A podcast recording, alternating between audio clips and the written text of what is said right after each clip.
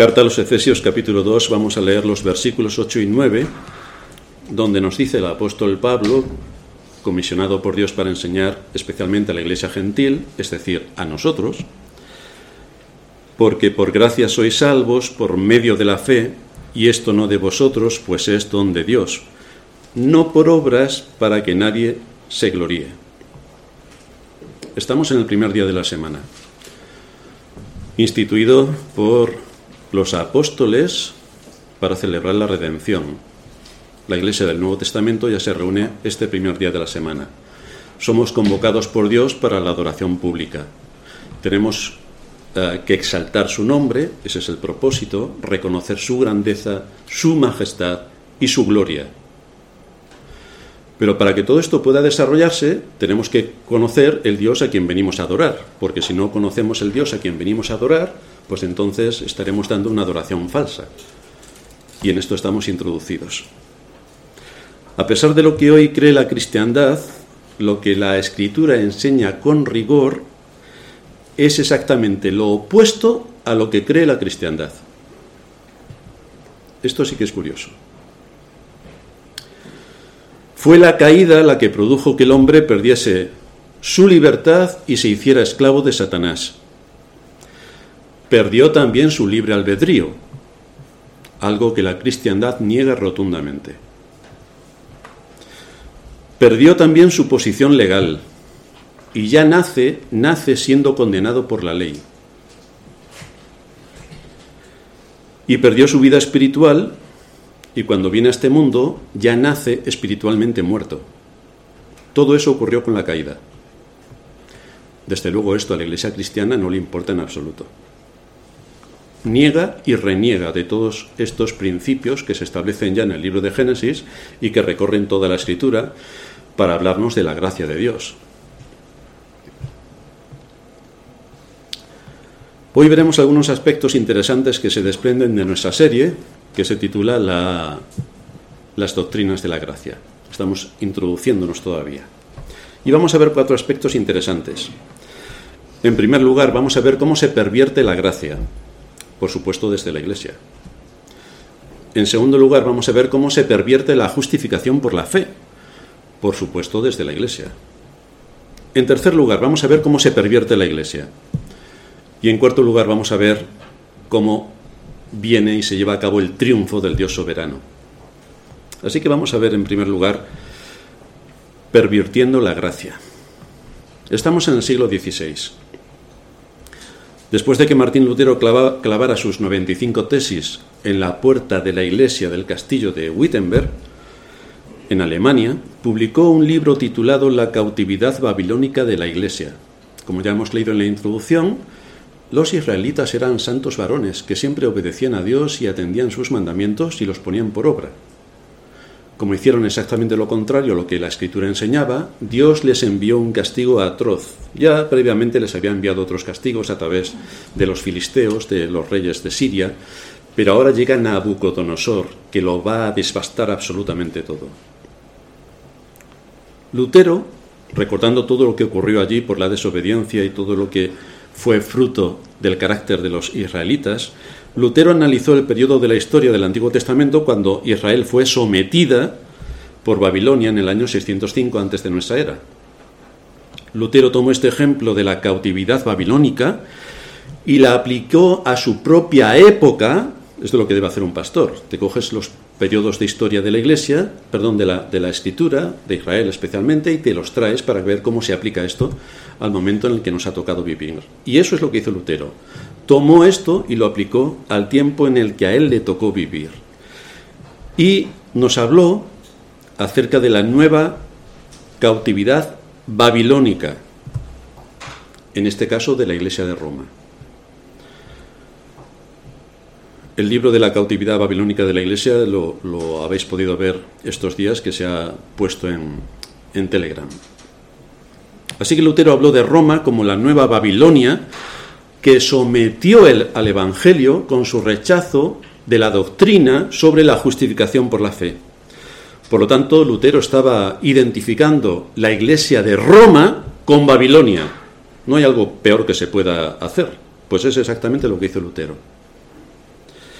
Pero si Lutero viviera hoy y tomara de nuevo su pluma, o tomara su ordenador para escribir, el libro que podría escribir llevaría el título de la cautividad babilónica de la Iglesia evangélica, porque es ahí donde estamos, exactamente.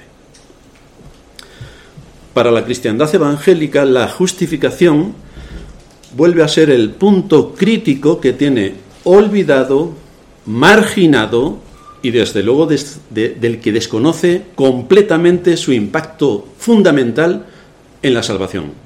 Lo desconoce por completo. Pero precisamente la justificación por la fe fue la mecha que encendió la reforma, la justificación por la fe, la doctrina de la justificación. Lutero escribió sobre esto en otro de sus libros, que también se titula La esclavitud de la voluntad. Claro, esto de decírselo a la cristiandad, que se cree libre, esto es de risa. Esto es lo que se cree la cristiandad, otra cosa es lo que enseña la escritura. La esclavitud de la voluntad. Y en esta obra Lutero nos habla de la culpabilidad del hombre, de la falsedad del libre albedrío, tan defendido por la Iglesia católica y hoy por la evangélica de la incapacidad humana para acercarse a Dios, de su posición legal delante de la ley de Dios. Por lo tanto, fue una revolución absoluta en el tiempo en el que le tocó vivir. Por esta causa se definieron las cinco solas de la Reforma. Sola escritura, sola fide, sola gratia, solo Christus, soli Deo gloria. Estoy hablando en latín, que nadie piense que voy a hablar ahora en lenguas. Solo la, solo la fe, solo la gracia, solo la escritura, solo Cristo, solo a Dios la gloria. Estos son los cinco lemas de la Reforma que defendemos a muerte. Pero esto tiene muchas implicaciones. El punto fundamental de la Reforma era el tema de la gracia, ya que somos salvos por gracia, por medio de la fe, pero somos salvos por gracia. Estos aspectos son básicos para la justificación, que es lo que aparece en el telón de fondo, la justificación. El apóstol Pablo en Romanos 5.1 nos dice, justificados pues por la fe, tenemos paz para con Dios por medio de nuestro Señor Jesucristo, justificados por la fe. Ya sabemos que a la Iglesia Católica esto no le interesa en absoluto, siempre ha estado en contra. Por eso la reforma tuvo el impacto que tuvo. Y por eso sigue hoy enviando a millones de almas al infierno, por no entender las doctrinas ni dar culto al Dios de las Escrituras. Pero esto le interesa algo a la Iglesia evangélica de hoy, cuyos antepasados presentaron batalla precisamente en este punto, la justificación por la fe. ¿Esto le interesa algo a la Iglesia evangélica? A tenor de lo que vemos, lo que le interesa a la Iglesia evangélica de hoy es el folclore es el entretenimiento, es el infantilismo, es la música psicodélica, porque todo es música. Es competir con las ONGs para ver quién da más ayudas al tercer mundo. Y es dedicarse por completo al buenismo, asumiendo con esto todas y cada una de las mentiras que se cuentan desde el poder político del que la Iglesia evangélica es una firme defensora. Si el poder político quiere un fiel aliado, en la Iglesia evangélica lo tiene, porque se come todas sus mentiras, de arriba abajo, y las defiende. Claro, si no entiende la escritura, imagínate a manos de Satanás lo que puede entender, pues exactamente lo que entiende. Si entramos en el plano doctrinal, cosa que a los evangélicos les repele por completo, les salen urticaria por todo el cuerpo y echan humo por la oreja, por las orejas. Cuando hablamos de las doctrinas, ¿a quién le interesan las doctrinas? Si nosotros queremos pan y circo, como querían los romanos, que salgan los gladiadores, que sacan aquí las mujeres danzando, los hombres no, que vengan aquí todo tipo de actividades psicodélicas, que lo pasemos aquí genial, que hagamos ejercicio. Pero para eso está el circo, está ahí Madrid Río para salir corriendo, hay otra multitud de, entornos donde eso se puede hacer. Pero en el Día del Señor, donde hemos sido convocados para alabar su nombre, engrandecer su nombre y reconocer su grandeza y majestad, no parece que esto encaje demasiado. Pero a la iglesia evangélica, ¿qué más le da? ¿Qué más le da? Si oís lo que hace el mundo, así haciendo lo que hace el mundo nos podemos ganar a más para que entren a la iglesia. Bienvenidos al infierno. Todos irán de cabeza allí. Las doctrinas. Un desprecio absoluto a las doctrinas que se presenta dentro de la iglesia evangélica. Doctrinas que curiosamente honran el nombre de Dios, ensalzan su majestad y gloria y le reconocen como el Dios soberano. Pero esto qué le importa a la iglesia, el Dios soberano, que manda sobre todo. Bueno, sí, reconocemos que Dios manda sobre todo, salvo en lo que yo quiera mandar. Esto es lo que piensa la iglesia evangélica, en el fondo. Y luego veremos por qué. La Iglesia evangélica de hoy admite que la gracia es el favor inmerecido que Dios otorga no solamente a quien no lo merece, sino al que merece todo lo contrario. En ese sentido estamos de acuerdo. En esa definición breve estamos de acuerdo. Pero se olvidan de un matiz importante y vital, y es que esta gracia Dios la da a quien Él quiere. No es para todos, es para aquellos que Él llamó desde antes de la fundación del mundo para hacerlos sus hijos. Pero esto no es lo que piensa y cree la cristiandad. Su ignorancia superlativa les lleva a contradecir la enseñanza de la escritura y a ir de mano de la filosofía. Eso sí que nos gusta. Eso sí que les gusta, la filosofía. Por eso el tema del libre albedrío, del buenismo y todas las eh, cantaletas de este nivel encajan perfectamente dentro del humanismo cristiano que se vive dentro de las iglesias. La cristiandad asume que esa gracia Dios la reparte a todo el mundo sin excepción a pesar de la precisión con que la Escritura enseña que somos salvos por gracia, por medio de la fe, y que esto no es de vosotros, que es un don de Dios. La Iglesia Evangélica dice, no, esto es para todo el mundo. Pero si no es tuyo, es Dios quien lo reparte. Es Dios quien otorga su gracia a quien Él quiere. No es una gracia para todo el mundo sin excepción, sino para todo el mundo sin distinción. Y esto es importante en la mente judía porque, como todos sabéis, los judíos se denominan el pueblo elegido por Dios, porque lo dice la Escritura. Y por lo tanto solamente ellos son los que entrarán en el reino de los cielos. Por supuesto, los perros gentiles, que somos nosotros, no entrarán jamás, porque las promesas son para ellos. Ellos son el pueblo elegido y nadie más que ellos obtienen la entrada al reino de los cielos. Para romper con todo esto, el apóstol Pablo empieza a, a esforzarse bastante en abrir el abanico para decir, no, no, no, no, es que la salvación es para todo el mundo sin distinción de nacionalidad, no sin excepción. No es para todos y cada uno de los seres humanos que habitan en el mundo, no. Es para aquellos que Dios llamó de antemano y que se encuentran repartidos en los cuatro confines de la tierra, porque la promesa dada a Abraham es que en tu simiente serán benditas todas las naciones de la tierra. Entonces todas las naciones de la tierra son benditas, pero no todos y cada uno de los habitantes de la tierra. Eso no lo dice. Eso no lo dice.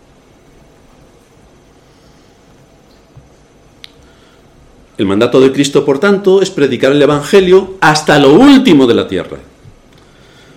Porque esa es la palabra que toma el Espíritu Santo para convertir y para llamar a la salvación a los pecadores. Nosotros no sabemos quiénes se van a salvar. Ahora, lo que nosotros sí sabemos es que tenemos que predicar el Evangelio. Y que luego Dios, en la utilidad que le dé a esa palabra, tome esa palabra su espíritu y la aplique en el corazón de aquellos a quienes Dios Padre llamó desde la eternidad para ese propósito. Pero esta es la secuencia que narra la Escritura en cuanto a la redención.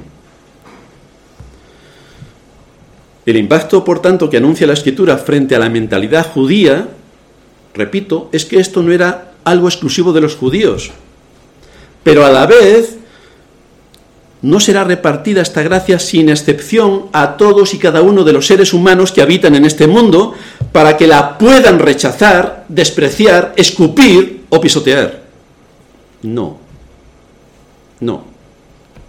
Así nos encontramos en que mientras que el mundo, ah, mientras que el Evangelio tiene que ser predicado a todo el mundo, el mensaje del Evangelio es universal, el recibir la gracia no es universal, es particular. Es particular. Y esto nos lleva a nuestro segundo punto, pervirtiendo la justificación por la fe, la doctrina clave de la reforma. Históricamente queda bastante claro que tanto Lutero como Calvino, como Zwinglio y todos los principales teólogos protestantes de la época primera de la Reforma estuvieron de acuerdo en este asunto. La justificación por la fe sola. Solo la fe. Ese es uno de los lemas de la Reforma. En todo lo que se refiere a la incapacidad del hombre por causa de la caída respecto a la soberanía de Dios en la gracia que le otorga, todos estuvieron de acuerdo, fueron de un mismo sentir. Esto es lo que enseña la escritura. Ellos lo redescubrieron, pero ya antes los maestros del pasado lo habían enseñado. Para todos ellos estas doctrinas eran la esencia de la fe, la esencia. Todo aquel a quien Dios da su gracia, el Espíritu Santo lo resucita y lo hace hijo de Dios. Le imputa la justicia de Cristo, la que ganó en la cruz al morir por el culpable. Esto quiere decir que aquel que recibe por la fe a Cristo, una fe de la que Dios es el autor, obtiene la justificación, porque es Cristo quien le imputa su justicia al declararlo justo, ya que pagó con su vida el precio del rescate. Esto es lo que muestra la escritura. El matiz que olvida la cristiandad es que esta persona ha sido pasiva en todo ese proceso, que es igual que lo que ocurre con el nacimiento. ¿Tú qué hiciste para nacer? ¿Qué hiciste? Fuiste pasivo. No tuviste que hacer nada. Y en un momento de tu existencia fuiste consciente de que existías. Pero antes no eras consciente. Ni nadie te preguntó. Miguel, ¿quieres nacer? Juan, ¿quieres nacer? Miriam, ¿quieres nacer? ¿Quieres nacer? Nadie nos preguntó. Porque alguien piensa que para nacer a la vida eterna te van a preguntar si esto entra dentro del pacto de gracia que Dios Padre, Dios Hijo y Dios Espíritu Santo llevaron a cabo antes de la fundación del mundo. Eso ya estaba escrito y se cumplió a lo largo de la historia. El matiz, repito, que olvida la cristiandad es que esta persona ha sido pasiva en este paso previo, especialmente, repito, porque la fe es el don del Dios soberano que según su voluntad se la da a quien quiere. Es Dios quien tiene libre albedrío, no nosotros. Porque si nosotros tenemos libre albedrío, Dios no lo tiene. Y no sé si al escoger entre que Dios tenga libre albedrío o nosotros, ¿qué es lo que enseña la Escritura? Mucho me temo que nosotros no tenemos que el que tiene la voluntad soberana de cumplir sus propósitos eternos es Dios, no nosotros. Pero esto no es lo que cree la cristiandad. No, porque asume que si alguien no ha hecho nada malo, ¿por qué se va a condenar? Por ejemplo, los niños que nacen, que mueren en el seno materno, los cientos de miles y millones que todos los años son abortados. Como no han hecho nada malo, todos van al cielo. Y un niño hasta 5 o 6 años, al menos eso es lo que me enseñaban a mí, un niño hasta los 5 o 6 años también va al cielo porque no ha hecho nada malo. O sea que al cielo se entra por dos métodos. Si no haces nada malo, vas al cielo. Y luego los que ya han hecho algo malo, pues se tienen que arrepentir. Pero esto es lo que enseña la escritura. Si todos somos descendientes de Adán, los hijos que Adán tiene y que tuvieron y sus descendientes tendrán la misma naturaleza que Adán. Y la escritura reincide en afirmar, por cuanto todos pecaron y están destituidos de la gloria de Dios, todos, sin excepción. Pero esto qué le importa a la iglesia? Aunque dice todos, a lo mejor no quiere decir todos, quiere decir todos los que habitaban en aquel tiempo. Pero hoy, en fin, ya que tenemos más lucidez mental, ¿quién lo iba a decir? pues entendemos que ese todos queda relegado. El asunto es que si alguien no ha hecho algo malo, ¿qué sentido tiene que Cristo muriera por los pecadores? Es decir, para todos aquellos niños que Herodes mató cuando perseguía al Señor después de su nacimiento, los miles de niños que matase, todos han ido al cielo. Así que tenemos en Herodes el mayor evangelista, porque es quien más niños ha enviado al cielo. Así que matamos a todos los niños y todos al cielo. Con lo cual esto es perverso, porque alguien puede pensar, hombre, y si matamos a todos los niños que van a nacer, todos van al cielo, lo importante es que vayan al cielo, al final de cuentas aquí nos vamos a morir, así que cuanto antes los matemos mejor. Esto se lo das a la mano de un político y vamos, lo lleva a rajatabla. Aquí se reduce eh, los habitantes de este mundo por la fe, ejecutada. Claro, la Iglesia Evangélica estaría encantada porque esto va con su sistema teológico. Pero entonces, la gente se salva por las obras. Es decir, si alguien no hace nada malo y va al cielo, te salvas por las obras, ¿no? ¿Y hay alguien que pueda entrar al cielo por sus obras?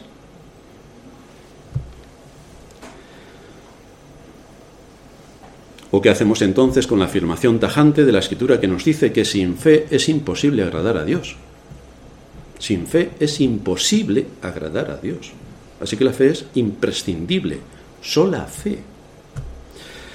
El más conocido líder evangélico de América del siglo XX, que todos lo conoceréis porque era más que famoso, Billy Graham, dijo con gran pasión, Dios hace el 99% de la redención, pero tú debes hacer el último 1%. O sea que Dios despliega todo su poder, entrega a su hijo a la muerte, lo ejecuta y luego tú te lo piensas. Y dices, pues por mí, que se muera. Ya está. Así que la muerte de Cristo ha sido en balde el Dios eterno, sacrificado por los pecados. Y ha sido en vale. Todos los reformadores estaban de acuerdo en un punto, la incapacidad del ser humano caído para inclinarse por sí mismo hacia las cosas de Dios. Es imposible porque al ser humano le repele Dios, aborrece a Dios, odia a Dios y no lo quiere ni ver en su condición natural. Es así como todos los seres humanos actúan. Para ser salvos, estamos en una situación de total dependencia de la gracia divina. No en un 99%, sino en un 100%. En un 100%. Esto es lo que nos enseñan las Escrituras. Dice el apóstol Pablo en Efesios 2.3, entre los cuales también todos nosotros vivimos en otro tiempo, en los deseos de nuestra carne, haciendo la voluntad de la carne y de los pensamientos. Atención. Y éramos por naturaleza hijos de ira, lo mismo que los demás. Por naturaleza. Es decir, ya nacemos con esa naturaleza. Somos humanos en nuestra naturaleza. No somos peces, no somos delfines, no somos mamuts, somos humanos. Nuestra naturaleza ya viene corrompida. Ya desagrada a Dios, ya es enemiga de Dios viene cargada con el pecado. Es imposible que se pueda acercar a Dios. Si esa es nuestra condición, ¿qué es lo que produjo el cambio? ¿Qué es lo que produce el cambio? Pues el cambio lo produce la fe. La fe que Dios da a su pueblo, a los que antes también llamó, a los que llamó.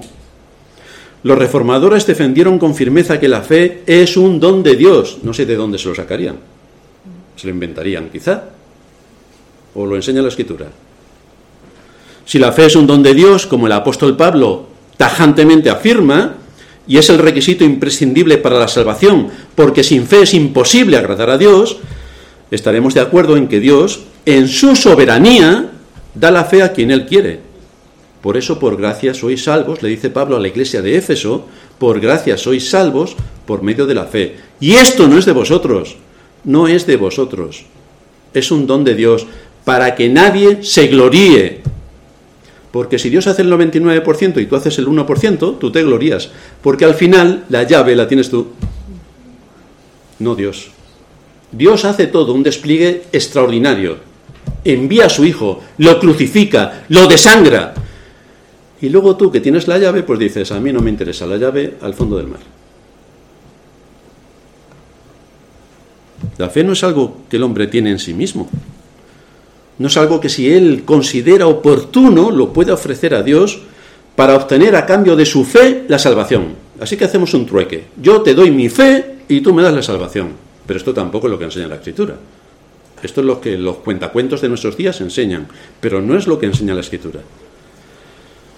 De manera que esta persona que pone su fe, esto lo digo también porque muchas confesiones de fe de iglesias que tienen confesiones de fe, porque la mayoría no tienen, porque ellos creen en la Biblia, igual que Satanás, los que tienen confesiones de fe arminianas dicen, tienes que aportar tu fe y entonces Dios te salva. Pero esto de la fe que tú aportas es tu obra. Tú la estás aportando de ti mismo. ¿Y tú de dónde sacas la fe? ¿La tienes por generación espontánea? ¿Te viene por iluminación? ¿Cómo te llega la fe? ¿Por qué tienes la fe? ¿Y por qué otros no tienen la fe? ¿Por qué tú sí y otro no? ¿En base a qué? La secuencia de cómo Dios nos salva es que no podemos ni aún creer en Dios hasta que Dios en su gracia cambie primero la disposición de nuestro corazón. Hasta que no cambie la disposición de nuestro corazón a través de su obra soberana de regeneración, no podemos acercarnos a Dios ni creer a Dios. No creer en Dios, porque los demonios también creen en Dios, sino creer a Dios, es decir, todo lo que en su palabra se refleja, que es para mí. Su palabra fue escrita para mí, para mí. El apóstol Juan, en su Evangelio capítulo 15, versículo 16, está hablando el Señor y dice, no me elegisteis vosotros a mí, sino que yo os elegí a vosotros. No, yo elijo a Dios, yo elijo a Dios. Esto es lo que se pregona en las iglesias evangélicas. Falso de toda falsedad. Nada ocurre hasta que el Espíritu Santo efectúa el nuevo nacimiento. Entonces es cuando venimos a la vida. Entonces es cuando escuchamos la palabra de Dios de forma eficaz. Entonces es cuando se cumplen las palabras de Cristo. Mis ovejas oyen mi voz. Entonces. Pero ya has venido a la vida. Por eso oyes su voz. ¿O qué creéis? ¿Que todo el mundo oye la voz de Cristo? ¿Todo el mundo sin excepción oye la voz de Cristo? Solo las ovejas de Cristo oyen su voz ninguna más. Y es así como el Señor lo dijo, también en Juan 6:44, ninguno puede venir a mí si el Padre que me envió no le trajere, y a éste yo le resucitaré en el día postrero. Ninguno puede venir a mí. No es que no quiera, no, es que no puede. No puede. Ningún ser humano puede. Ninguno. Está la grandeza de la gracia de Dios que llama por nombre. Esta es la grandeza de su gracia. Es Dios quien llama y es Dios quien da la vida por su espíritu para que quien antes era un hijo de ira, un hijo de Satanás, se convierta en un hijo suyo. Pero esta es una obra de gracia de Dios. Somos hechos hijos de Dios no a voluntad nuestra, sino a voluntad de aquel que tiene y despliega todo su poder para llevar a cabo este propósito eterno desde una perspectiva vital y legal. Legal, porque no podemos olvidar en todo este asunto los aspectos legales. Es que Dios nos declara justos en Cristo. Es una disposición legal. Y fijaos si no depende de nosotros, porque el apóstol Juan también en el capítulo 1, versículo 12, nos está diciendo, más a todos los que le recibieron, a los que creen en su nombre, les dio potestad de ser hechos hijos de Dios. Este texto se lo cogen los evangelicoides y alucinan, porque es lo que dice el texto. Más a todos los que le recibieron, es decir, los que quisieron, a los que creen en su nombre, los que quisieron, les dio potestad de ser hechos hijos de Dios. Es decir, a todos los que quisieron, les dio potestad de ser hechos hijos de Dios. Pero se olvidan del versículo que sigue. Ese no lo leen. Y el versículo que sigue dice, los cuales, estos que le recibieron, estos que creen en su nombre, y estos a los que les dio potestad de ser llamados hijos de Dios, a estos resulta que no son engendrados de sangre, ni de voluntad de carne, ni de voluntad de varón, sino de Dios. Es decir, ninguna decisión que tomaron mis padres, mis amigos, mi iglesia, ni tan siquiera yo, fue suficiente para la salvación. Porque esto es una obra de Dios. Yo recibí a Dios por su voluntad. Yo creí en su nombre por su voluntad.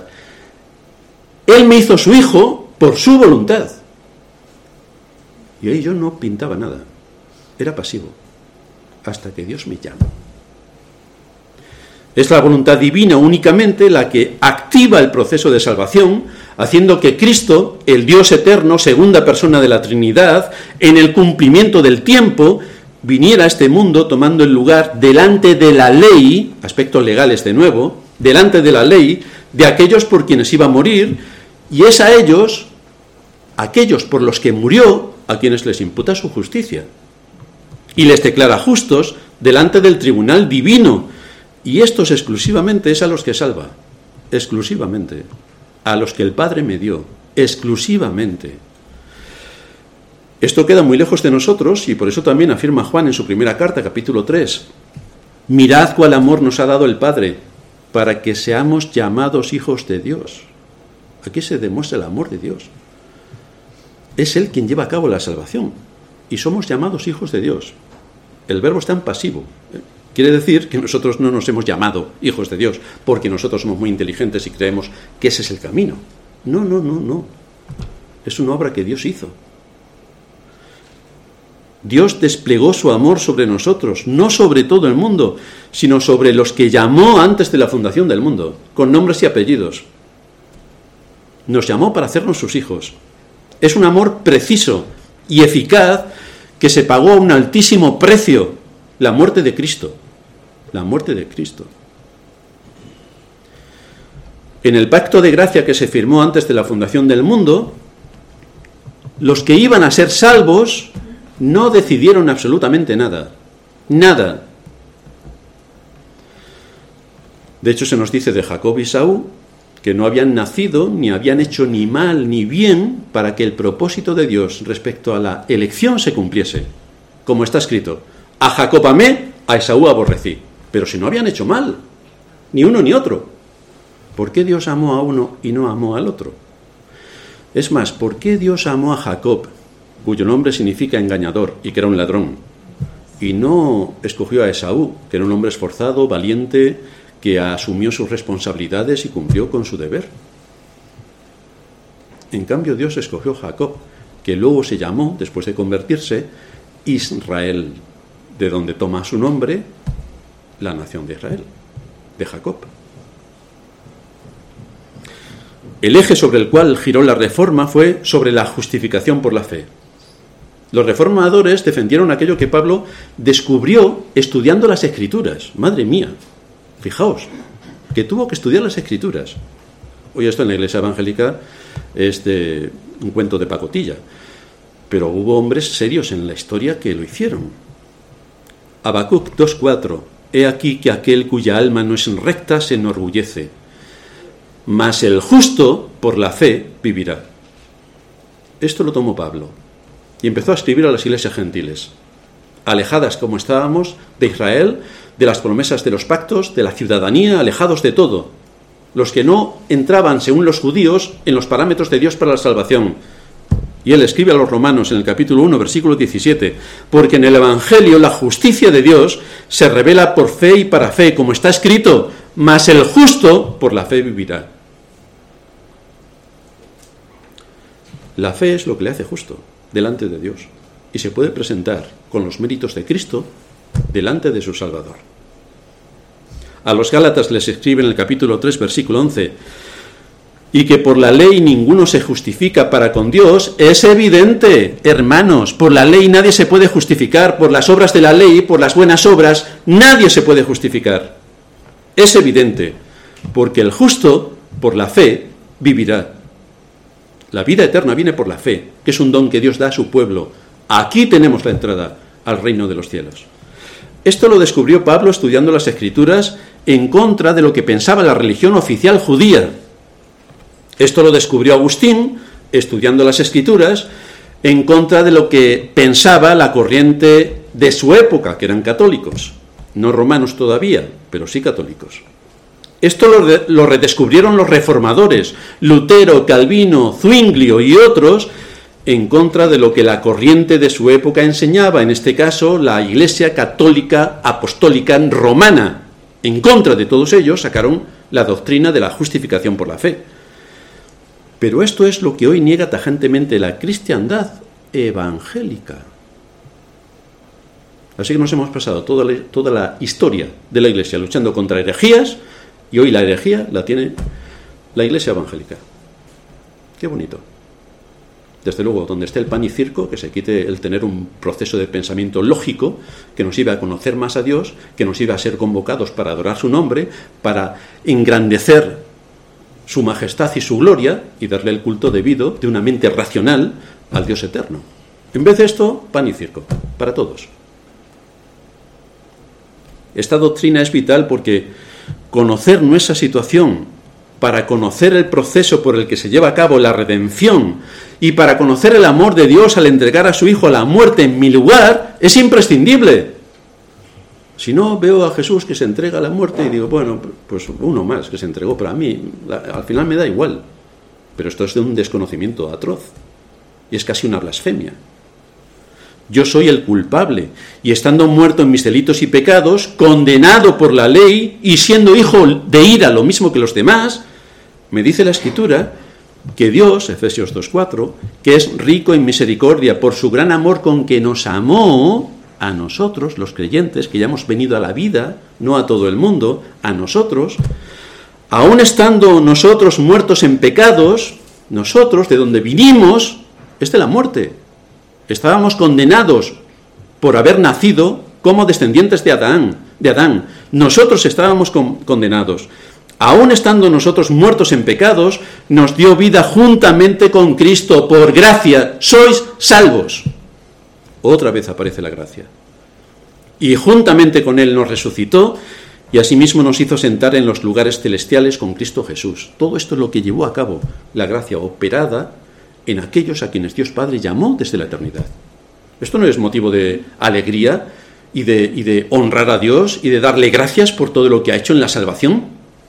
¿No es motivo de alegría? Esta doctrina es la columna vertebral del Evangelio. Por lo tanto, es la más atacada. La más atacada. Porque le quita al hombre su protagonismo. ¿Cómo? Que yo no puedo decidir sobre mi salvación. ¿Cómo? Que yo no puedo decidir sobre mis impuestos. díselo, díselo a Hacienda. Verás tú cómo se parte de risa. O sea que tú no puedes decidir sobre tus impuestos y sí puedes decidir sobre tu salvación. Vamos, esto sí que es risa. Es la más atacada porque le quita al hombre su protagonismo y sienta a Dios en su trono. Porque Dios es un Dios soberano, que hace su voluntad en los cielos y en la tierra, a pesar del hombre. Pero Él cumple su voluntad, nada se escapa de su dominio. Con todo esto entonces hay que preguntarse, ¿cuál es el origen de la fe? Es la fe el don de Dios, lo cual significa que la justificación es recibida por el hombre como consecuencia de la fe que Dios le ha dado. Tenemos la justificación como fruto de la fe que Dios nos ha dado. O para ser justificados por Dios tenemos que ejercer nuestra fe. Porque si para ser justificados por Dios tenemos que ejercer nuestra fe, esto es una obra. Eres un católico romano y no te habías enterado. Te has equivocado de iglesia. Tenemos muchas iglesias católicas romanas y ahí predican esto. De las iglesias evangélicas ni hablamos, porque para perder el tiempo mejor te vas a ver una película. Pero, si quieres esta doctrina, la iglesia católica la defiende. En tercer lugar, llegamos a una iglesia evangélica pervertida. Como ya hemos dicho, los evangélicos de nuestros días creen y enseñan de manera casi uniforme que en el orden secuencial para nacer de nuevo tienes que ejercer la fe. Pero entonces esto se convierte, como hemos dicho, en una aportación tuya. Si tú ejerces la fe, tú tienes la fe y tú la pones para la salvación, es una aportación tuya. En el momento que alguien dice, me convierto, implica que se ha hecho nacer a sí mismo, que ha venido a la vida, por lo cual puede oír la palabra de Dios, puede entenderla y puede tomarla. Pero según la enseñanza de la Escritura esto es imposible, más que nada porque estás muerto muerto. Pero hay más. La Iglesia evangélica junto a la católica, desde luego la Iglesia evangélica aborrece tanto las doctrinas porque la Iglesia católica se lo ha enseñado.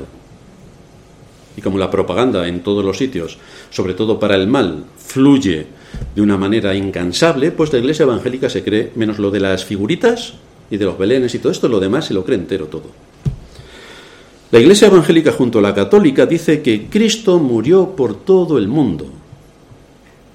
Cristo murió por todo el mundo. Seguramente algunos de los que estáis aquí también lo pensáis. Así que la pregunta que sobresale y la que cada uno debe hacerse, los que piensen esto, que Cristo murió por todo el mundo, la pregunta que sobresale es, Si Cristo pagó por el pecado de todo el mundo, ¿por qué no todo el mundo se salva?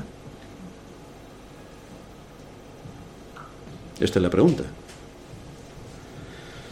Si un juez declara inocentes a todos los condenados a muerte, alguno dirá, yo no quiero que me, yo quiero que me ejecuten, no quiero que me perdonen. Ya, pero es que el juez ha dictado la inocencia de todos. Ya tú no pintas nada. Ni, ni si te matan, ni si no te matan, pintas algo. Porque el juez ya lo ha declarado. Entonces, si el juez declara algo, que yo sepa según Carmen, si el juez dice esto es así, luego hay instancias superiores y bla, bla, bla, bla. Pero vamos, en condiciones normales. Si un juez dice que esto es así, esto es así. Punto. Aunque este hombre que dice que no quiere ser perdonado quisiera ponerse delante del pelotón de fusilamiento para que lo fusilen, ¿quién del pelotón de fusilamiento va a apretar el gatillo habiendo declarado el juez que esta persona es inocente? Ninguno. Porque legalmente no se puede hacer. Y si alguno del pelotón de fusilamiento comete el atropello de fusilar a este hombre, posiblemente el siguiente en ser fusilado sea él, por desobedecer las órdenes de un juez. Pero la cristiandad dice que Cristo murió por todo el mundo, lo cual hace inútil el sacrificio de Cristo, que es entregado a la muerte. Estamos hablando de la segunda persona de la Trinidad. Aquellos, aquel ante quien los ángeles tapan sus rostros de la gloria que irradia. Aquel que tiene la reverencia, el honor y la gloria de toda la creación. Así que Dios entrega a la segunda persona de la Trinidad a la muerte para ver si a alguien se le ocurre elegirlo. A ver si a alguien se le ocurre. Porque todos venimos muertos en nuestros... Espiritualmente venimos muertos. ¿A quién se le ocurre elegir a Cristo? Pues si esto fuera así, queridos hermanos, nadie elegiría a Cristo. Nadie. Nadie. Bajo esta creencia maléfica de los evangélicos y católicos se presenta a Cristo. Se presenta a Cristo muriendo de forma inútil por millones de personas que a pesar de que nacen muertos espiritualmente, bajo el dominio de Satanás y sin libre albedrío, según la Iglesia Católica y Evangélica, cuando ellos quieran, se puedan liberar por sí mismos. Se liberan del yugo de Satanás, se liberan de la muerte y ejecutan su libre albedrío. Y vienen a la vida porque ellos quieren. ¿Esto tiene algún sentido lógico? Porque la escritura es lógica. ¿Esto tiene algún sentido lógico en el, proceso, en el proceso de la redención? ¿Tiene algún sentido lógico? Lo que nos muestra la Escritura es que necesitamos ser declarados justos de forma legal, y eso solo lo concede el juez. Y el juez concede este perdón solo a los que él quiere, solo a los que él quiere, que son los que fueron entregados a Cristo, y fue por aquellos por los que Cristo murió.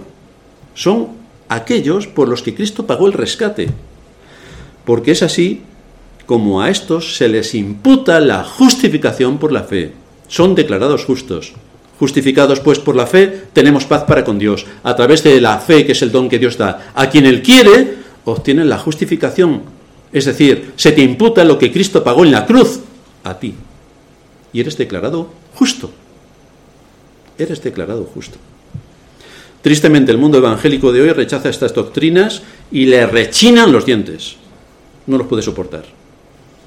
Desprecia la reforma y todo lo que supuso a pesar de que son las doctrinas de las que ellos provienen. Pero, ¿y por qué no se las creen? Pero si ellos vienen de ahí. Siendo como es que todas estas doctrinas no las aceptan, mi pregunta es, ¿por qué se llaman evangélicos? Se pueden llamar marcianos, uh, alunakis, mm, reptilianos, se pueden llamar de lo que sea, pero no evangélicos, porque no creen las doctrinas evangélicas que en la reforma se predicaron. La esencia, la base, la sustancia, las cinco solas. Pero si no creen en nada de todo esto, ¿por qué se llaman evangélicos? La doctrina reformada es la que enseñó Agustín, es la que se defendió en los concilios, es la que predicó Pablo y es la que aparece En las escrituras. Solo hay que estudiar un poco. Y tener un poco de lógica, claro, para ver la secuencia de toda situación. Por eso el apóstol Pablo le escribe a los Corintios y les dice en la segunda carta, capítulo 11, versículo 3, pero me temo que como la serpiente con su astucia engañó a Eva, vuestros sentidos sean de alguna manera extraviados de la sincera fidelidad a Cristo. En una encuesta realizada en Estados Unidos, más del 75% de los cristianos evangélicoides expresaron su creencia de que el hombre es básicamente bueno. Pero estos van a la iglesia, según uno se podía preguntar.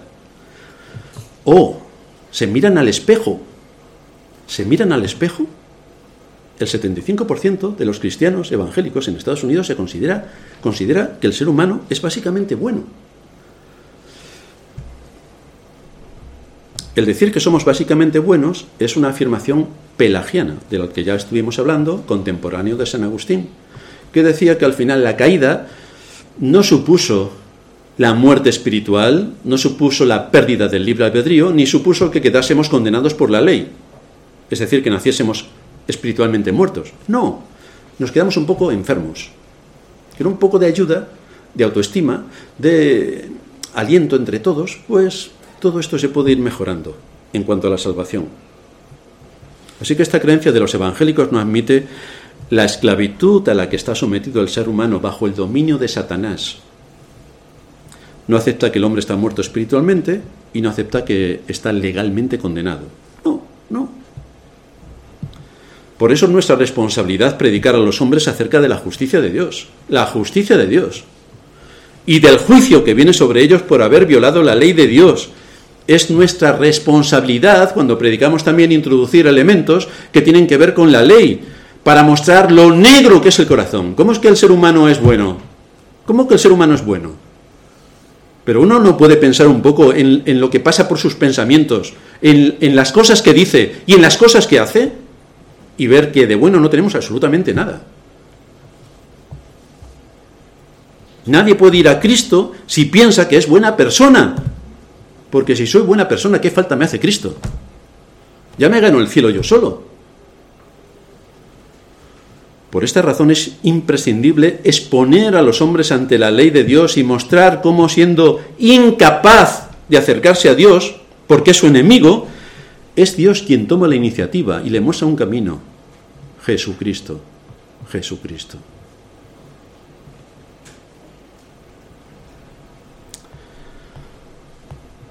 Es Dios quien siempre toma la iniciativa. Jamás el hombre, jamás. El hombre es su enemigo. Ni lo soporta ni lo acepta. Lo aborrece con toda su alma. Y si Dios en su misericordia no lo restaura la vida, no podrá levantarse de los muertos. No podrá tener el espíritu que le lleva la vida y le hace escuchar y seguir las palabras de Cristo. Es lo que se nos detalla, que lo hemos leído en otros sermones anteriores, en Ezequiel 37, el valle de los huesos secos. Si el Espíritu no viene, allí tenemos un valle de huesos secos eternamente. Ahora, cuando viene el Espíritu, entonces aquel valle de huesos secos recupera un ejército incontable de personas sobre los que también viene el Espíritu y les da la vida. Lo que nos enseña la Escritura es que Dios eligió a su pueblo Dios eligió a su pueblo. Esto lo vemos cuando lo hace con el Israel físico. Todo el mundo en la cristiandad está de acuerdo de que Israel es el pueblo elegido por Dios. No hoy, en el pasado. Pero Israel es el pueblo elegido por Dios en el pasado. Pero ¿cuál es el problema que tiene la cristiandad cuando niega esta realidad para el Israel espiritual? ¿Y por qué lo niega? Porque lo niega. ¿Por qué niega que hay un pueblo Israel espiritual que ha sido elegido por Dios para la salvación, igual que fue el pueblo de Israel físico? Es Dios quien liberó a su pueblo de la esclavitud del pecado. Es Dios quien dio a Cristo a aquellos que iban a ser salvos y de los cuales Cristo no perderá ni uno de ellos. Es Cristo quien fue enviado a este mundo para salvar, como su nombre indica, para salvar a su pueblo de sus pecados, al suyo, Es el Espíritu Santo el que actúa en aquellos que Dios el Padre dio a Dios el Hijo, y entonces el Espíritu Santo opera el nuevo nacimiento, la regeneración. Es a través del sacrificio de Cristo en su muerte que se nos perdonan los pecados y por su resurrección se nos justifica. Todo este despliegue lo lleva a cabo Dios para mostrar su amor hacia su pueblo. Es algo por lo que deberíamos dar gracias continuamente. Dios ha tenido misericordia de nosotros. Misericordia. Nos ha dado la vida eterna en Cristo. Esto cada vez que venimos a reunirnos como pueblo de Dios, en el día que Él nos convoca, debería llenar nuestras gargantas de alegría y cantar los himnos con todos nuestros pulmones. Esto es algo increíble. Y esto nos lleva a nuestro cuarto punto, la soberanía de Dios. El tema que niegan una mayor parte de los evangélicos de hoy es, ¿la fe es un don de Dios para la salvación o la fe es la contribución del hombre para la salvación? Aquellos quienes difieren, que finalmente depende de algo que hagamos por nosotros mismos, niegan la doctrina de la absoluta incapacidad del ser humano tras la caída. Y volvemos a las doctrinas pelagianas, que están siempre dando vueltas en el entorno cristiano. No nos resulta extraño que más tarde la teología reformada condenara el arminianismo en su esencia. El arminianismo es lo que hoy creen todas las iglesias evangélicas, menos las reformadas o presbiterianas. Todas las iglesias evangélicas son arminianas. Estas doctrinas regresan a Roma, es lo que Roma predica. Son doctrinas católico-romanas ya que hacen de la fe una obra meritoria para quien la ejerce. Y es un rechazo de las doctrinas de la gracia, porque con las doctrinas de Roma se niega la soberanía de Dios en la salvación, lo cual fue el principio teológico más arraigado del pensamiento de los reformadores. Repito, el justo por la fe vivirá. Pues no. El justo por mi fe viviré. En nuestros días el cristiano desconoce a Dios, dice que cree en Dios, claro, como los demonios. Los demonios, si conociéramos a los demonios, veríamos que todos creen en Dios, porque lo pueden ver con bastante claridad. El cristiano desconoce a Dios, pero lo desconoce porque no estudia las escrituras. O sea, las escrituras, por cuyo libro muchos, muchos, muchos murieron, Hoy está al alcance de todos y se desprecia y no se lee y se tiene allí metido en un desván o de vez en cuando utilizamos la aplicación a ver si la han actualizado y, desaparece la mitad de las enseñanzas, cosa que están en ello. El cristiano desconoce a Dios, desconoce y no sabe recitar los diez mandamientos. Es como alguien que es del Real Madrid o del Atleti o de un equipo de fútbol y no sabe, yo soy un forofo del equipo X y no sabe cuáles son los jugadores. Pues vaya forofo, vaya seguidor. O sea, eso y nada es exactamente lo mismo. Bueno, pues nos encontramos dentro del mundo cristiano, donde deberían rezumar los diez mandamientos, que la mayoría de los cristianos no se lo sabe, no lo sabe recitar. Por supuesto, recitar los 66 libros de la Biblia, se saben Génesis y Apocalipsis. Y luego, menos mal que ya tenemos los dispositivos electrónicos que aparecen un listado y entonces ya se va buscando en el listado. Pero ves algunos cuando abren sus Biblias, si las tienen de papel, que si dices hechos o dices eh, jueces o dices eh, amos, allí las hojas empiezan a volar porque no saben ni dónde está ese libro. Pero ¿cómo puede ser que te llames cristiano y no te sepas los libros de la Biblia? No sé si en tu trabajo eso te lo permiten. Es decir, que vayas a trabajar y no tengas ni la más remota idea de cómo funciona tu empresa, ni cuáles son las normas de tu empresa, ni para qué sirven los útiles de tu empresa. O eres informático, ingeniero, y te dan un ordenador y dices, ¿y estas teclas qué son? Pues es así como hay muchos de los cristianos. Estas teclas que son, esto, esto que me está enseñando hoy de qué es, pero si esto es lo básico, que ya Pablo lo predicó, lo predicó Agustín, muchos a lo largo de la historia lo han predicado. Si, lo triste es que no estamos predicando nada nuevo. Esto es antiquísimo, las sendas antiguas. Esto es lo que estamos predicando. Lo más antiguo que hay en doctrina lo más antiguo en doctrina. Es lo que estamos predicando. Desde luego, si alguien desconoce a Dios llamándose cristiano, no sabe cuáles son los diez mandamientos, por lo tanto, ¿de qué se va a arrepentir si no sabe cuáles son los mandamientos? Tampoco sabe recitar los libros de la Biblia, lo cual demuestra que no la lee muy asiduamente. Por supuesto, ni le interesan las doctrinas, porque eso le suena... Hmm, eso seguro que es algo diabólico, más o menos. Y entonces, ¿para qué va a estudiar doctrina? Con lo cual, todo esto llega a que esa persona no reconozca al gran Dios y Salvador que se anuncia en las Escrituras, desde principio a fin, a lo largo de 66 libros. Un Dios que hace según su voluntad en los cielos y en la tierra. Pero como no conoce a Dios, piensa que su voluntad la hace Él, no Dios. Que Dios está sujeto a mi voluntad, no yo a la de Dios. No, Dios a la mía. Esto es lo que también aparece en la lectura de introducción que teníamos cuando el rey bueno, pregunta Jeremías para ver qué va a pasar con este Nabucodonosor, que vamos, nos lo vamos a merendar en dos tardes. Y Dios tenía otros planes. Es lo que asume el ser humano, cristiano. Bueno, Dios me va a ayudar en esto porque soy hijo de Dios, claro. Me va a ayudar en lo otro, de aquí saldremos y de allí volveremos. Y Dios hace su voluntad, independientemente de la nuestra, para cumplir sus objetivos y propósitos eternos, no los nuestros. El cristiano de hoy no reconoce que él no tiene nada en sí mismo que sea agradable a Dios. Nada. Que no es nada sin la gracia de Dios.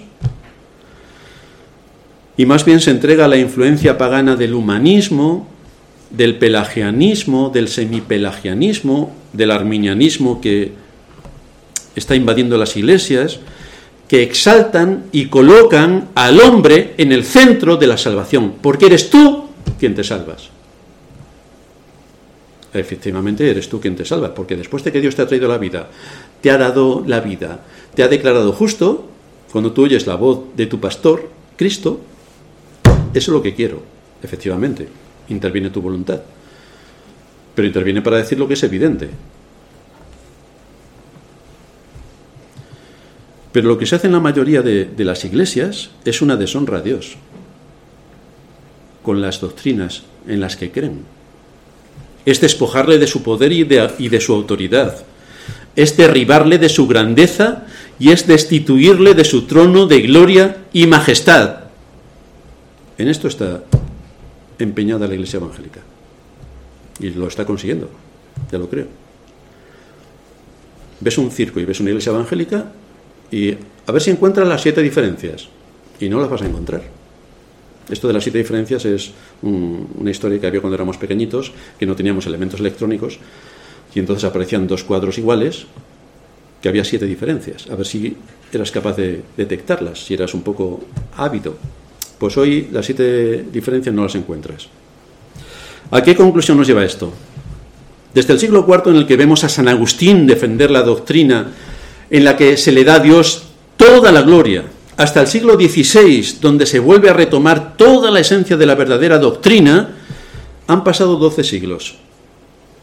Y la corrupción ha imperado no solo en el aspecto doctrinal, sino también en la institución religiosa como tal, en sus dirigentes, en la perversión a la que han sometido todo lo que han tocado. La Iglesia, la iglesia Católica lo que hizo es, a la caída del Imperio Romano, meterse en todos sus tentáculos del imperio y el obispo de Roma resulta que era donde estaba el César, qué casualidad. Y el obispo de Roma, pues Roma se ha quedado con la prerrogativa de hacer absolutamente todo porque es Roma, la capital del imperio.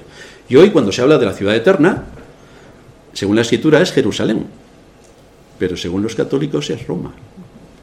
Eso nos da detalles de cómo se introdujeron en todo lo que era eh, la estructura del imperio para tener el imperio, que es exactamente en lo que estamos. Y desde el siglo XVI hasta ahora, la Iglesia evangélica se ha empeñado, se ha empeñado en derribar a Dios de su trono. Y visto lo visto, lo está consiguiendo. Porque tirar a Dios por el suelo de tal manera como lo están haciendo es difícilmente conseguible. Ahora, si esperamos un poco más de tiempo, veremos peores cosas. La herejía condenada por la Iglesia de los primeros siglos volvió a surgir y hoy está presente en la mayoría de la cristiandad. Así encontramos a los supuestos cristianos defendiendo el buenismo, hay que ser buenos, pero son los principios legales lo que debemos defender, es el amor a la verdad, no el amor al buenismo. Pues no, el buenismo. en muchos casos la superstición y como telón de fondo la increíble ignorancia de quienes dicen creer en Dios, pero no creen a Dios. Creen en Dios, pero no creen a Dios. Es decir, lo que la escritura enseña no se lo creen, porque hoy estamos en el siglo XXI y somos tan inteligentes que estamos por encima de la escritura. Pues eso te dirán en el infierno. Te dirán, bienvenido, has llegado a un buen sitio, aquí vas a poder desarrollar al máximo tus capacidades para sufrir. Muchas iglesias te dan un tratado de cinco pasos para convertirte. Vaya. O sea que te dan un tratado, tú lees los cinco pasos, dices, estoy de acuerdo, ya estás convertido. En otras iglesias tienes la oración del pecador. Y entonces, al final del culto dicen que levanten la mano todos los que no son creyentes y se quieran convertir. Entonces hay unos cuantos que levantan la mano, yo me quiero convertir, yo también, yo soy del Barça, yo del Madrid, yo, bueno, estupendo, venga, venir todos para acá. Hacemos la oración del pecador y todos convertidos, porque lo digo yo o porque lo decís vosotros. Esto es así, tal cual. Se detallan instrucciones que si las sigues al pie de la letra puedes nacer de nuevo. Es decir, tú coges, tú te imaginas que un ser puede venir a este mundo.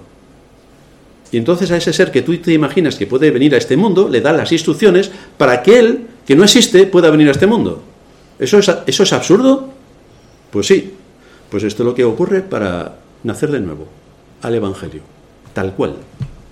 Y la Iglesia está tan contenta. Vulneramos todos los principios bíblicos, pisoteamos todas las doctrinas, derribamos a Dios de su trono y somos la Iglesia. En fin. Sin embargo, la palabra de Dios enseña que la salvación es por gracia, por gracia. Esto es lo que Pablo quiere decir cuando resaltaba que en el vientre de su madre, Jacob y Saúl, que no habían nacido, ni habían hecho ni bien ni mal, Dios ya realizó su elección soberana.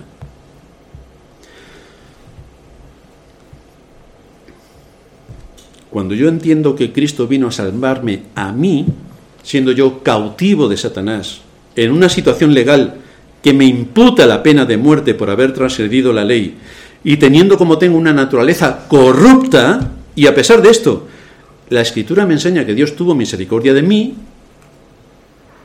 ¿Hay algún mensaje más extraordinario que un pecador pueda escuchar? ¿Hay algo mayor? No lo hay. Esto es lo que nos debería traer con gozo y con gratitud cuando nos reunimos como pueblo de Dios a ensalzar su nombre y a darle gracias por la salvación que nos ha dado en Cristo. A pesar de nosotros, la salvación que nos ha dado en Cristo. Esto es lo que nos dice Pablo en Efesios 1 a partir del 4. Según nos escogió en él antes de la fundación del mundo, para que fuésemos santos y sin mancha. Creo que esto en la iglesia evangélica en general no se lo han leído. Según nos escogió en Él antes de la fundación del mundo.